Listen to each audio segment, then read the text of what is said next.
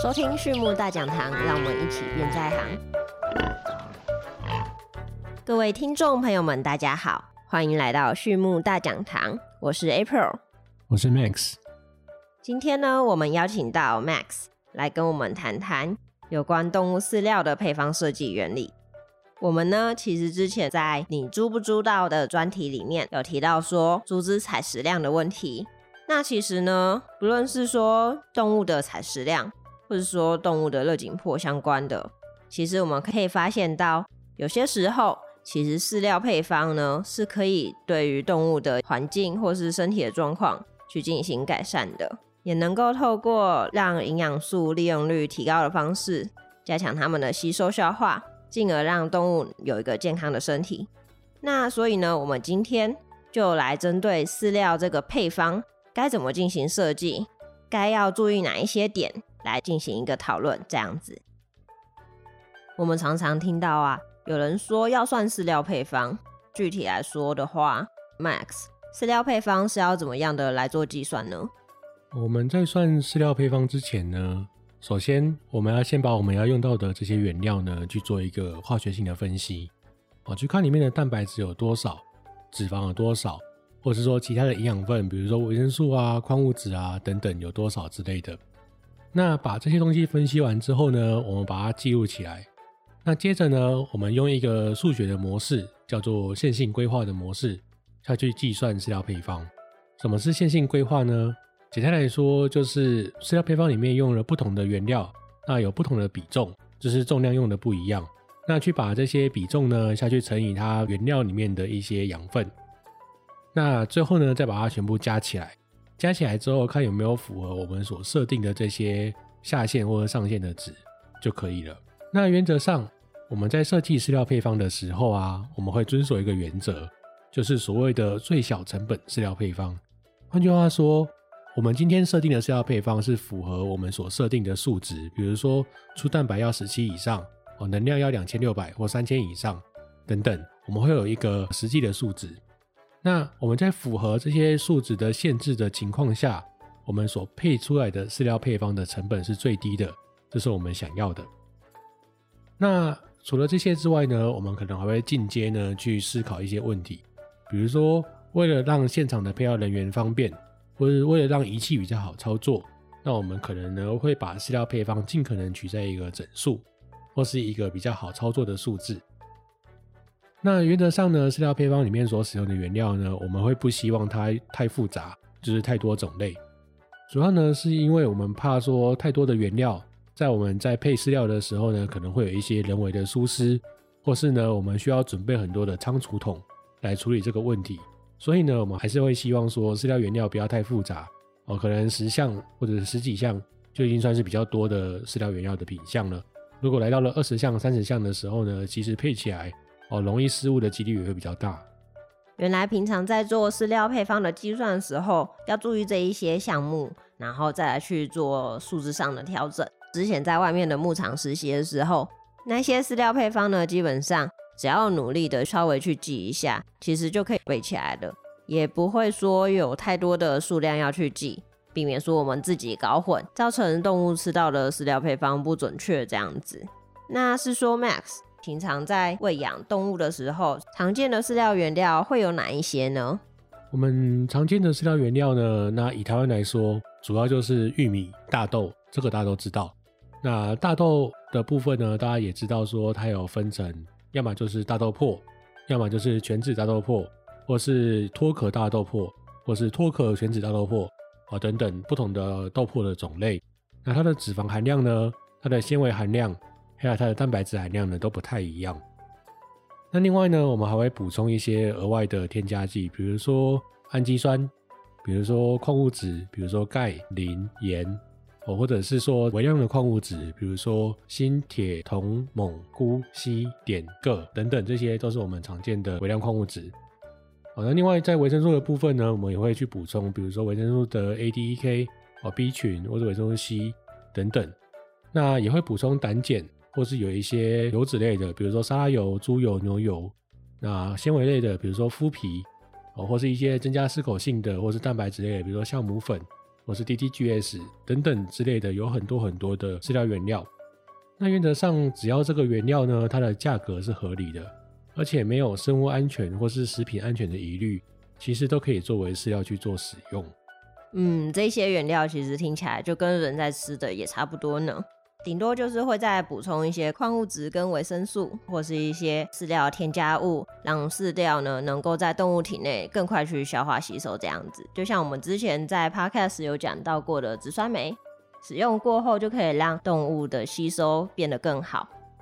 是说我们这样子在配饲料的时候，难道大家都没有一个基准吗？或是说，其实我们会去参考一些营养素值呢？会的，就像我在最一开始的时候有提到，我们会去化验，看每一个不同饲料原料它的营养素值在哪个地方，那接着再依照这个数值呢下去做计算。那我们会参考的数值有哪一些呢？比如说粗蛋白、粗脂肪、粗纤维，或者是能量的话，我们可能会参考净能或是代谢能。那另外还有一些比较特殊的，比如说电子比啊，淀粉跟脂肪的比例。那还有赖氨酸、大氨酸，或者是色氨酸，或是含硫氨基酸，或者是胱氨酸的含量。那也当然也包含了苏氨酸、精氨酸，或者是缬氨酸，甚至白氨酸、异白氨酸、哦丙氨酸，甚至苯丙氨酸都在我们考量的范围之内。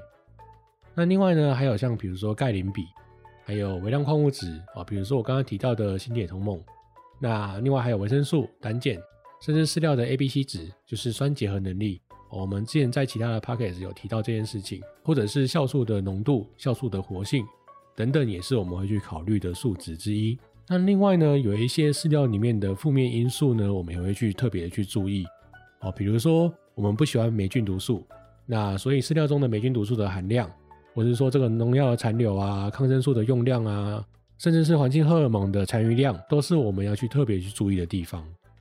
嗯嗯，那像之前我记得在跟 Mars 讲的时候，也有提到说要特别去注意我们氨基酸的平衡，对不对？有的时候可能会有拮抗作用，那有的时候也有可能会有促进作用等等的。那所以呢，影响饲料配方组成因素还会有哪一些呀？其实我们在考虑一个饲料配方的时候，我们考虑的因素会非常的多，除了我们要选择使用哪一些饲料原料。哪一些可能比较贵，或者说哪一些可能最近缺货等等之类的因素之外呢？我们也会根据不同的气候，比如说今天是夏天、是冬天、是春天还是秋天，今天是不是有午后雷阵雨，是不是湿度比较高，或者是比较干爽的天气，那都会有一些改变。那甚至是每个牧场的猪种或是鸡种不太一样，动物的健康状况或者饲养阶段。或者是饲养者甚至配料者的手法等等，因为每个人的习惯或是每个人的做法都不太一样。那为了达到比较方便或是比较准确的一些做法，我们可能会在饲料配方上做一些调整。那另外呢，就是每个牧场的设备也不太一样，有些设备比较新，有些比较旧。那根据不同的设备的形式，我们就会有一些不同的情况的调整。那最后就是牧场本身的环境。可能你是比较新的水帘式蓄舍，或者是比较传统的传统式蓄舍，或者是环境呢比较脏乱，或者这个环境比较整齐啊。其实我们在饲料配方里面呢，都会多多少少做一些修改跟调整，去符合呢不同的饲养条件，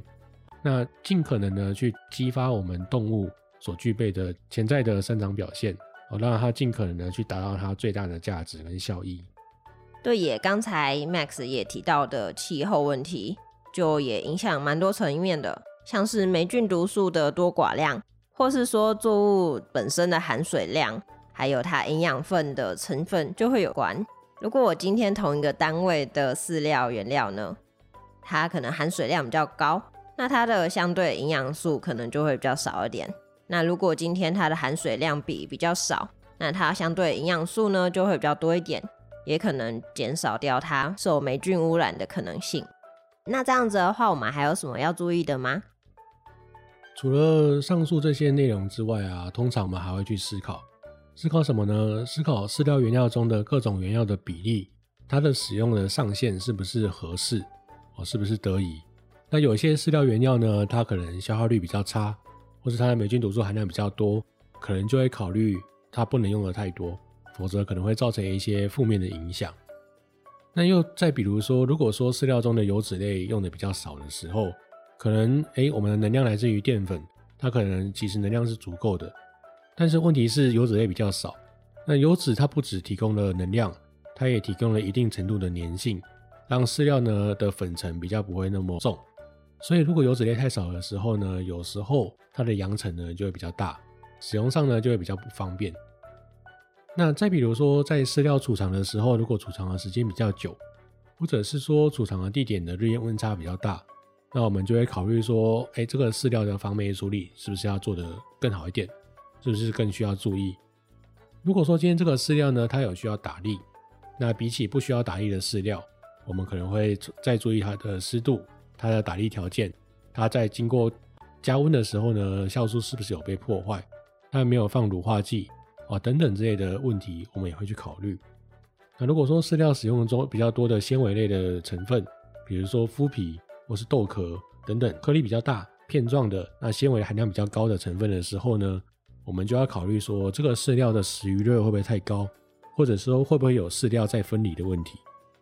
什么是饲料再分离的问题呢？也就是饲料在运送或者喂饲的时候，它的上层跟下层的饲料呢，会因为震动或是因为呃，有一个筛选的动作变得比较不均匀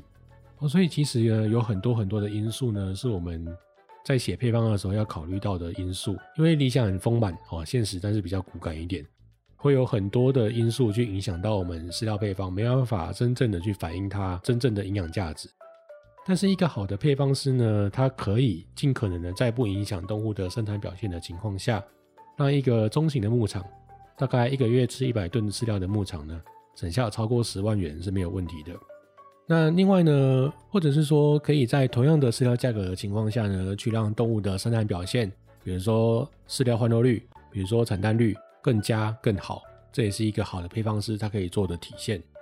好，谢谢 Max 今天跟我们大家分享饲料配方它的设计原理，还有一些我们常见的饲料原料会有哪一些。那我们平常在做饲料配方的时候，会参考哪一些营养素值？甚至说呢，做饲料配方的时候要去思考一下，会影响饲料配方组成的因素有哪一些？那另外还有哪一些呢？是我们配完饲料之后，可能它的形态啊，可能它的使用的问题，或者它保存上的问题，有哪一些是我们要去注意的？OK，那我们今天的分享呢就到这边。最后呢，再次感谢大家收听，还有 Max 的分享。对于畜牧大讲堂有兴趣的朋友们，也欢迎来订阅我们。有问题的话，也欢迎留言，或者透过简介中的 email 与我们联络。我们下次再见喽，拜拜，拜拜。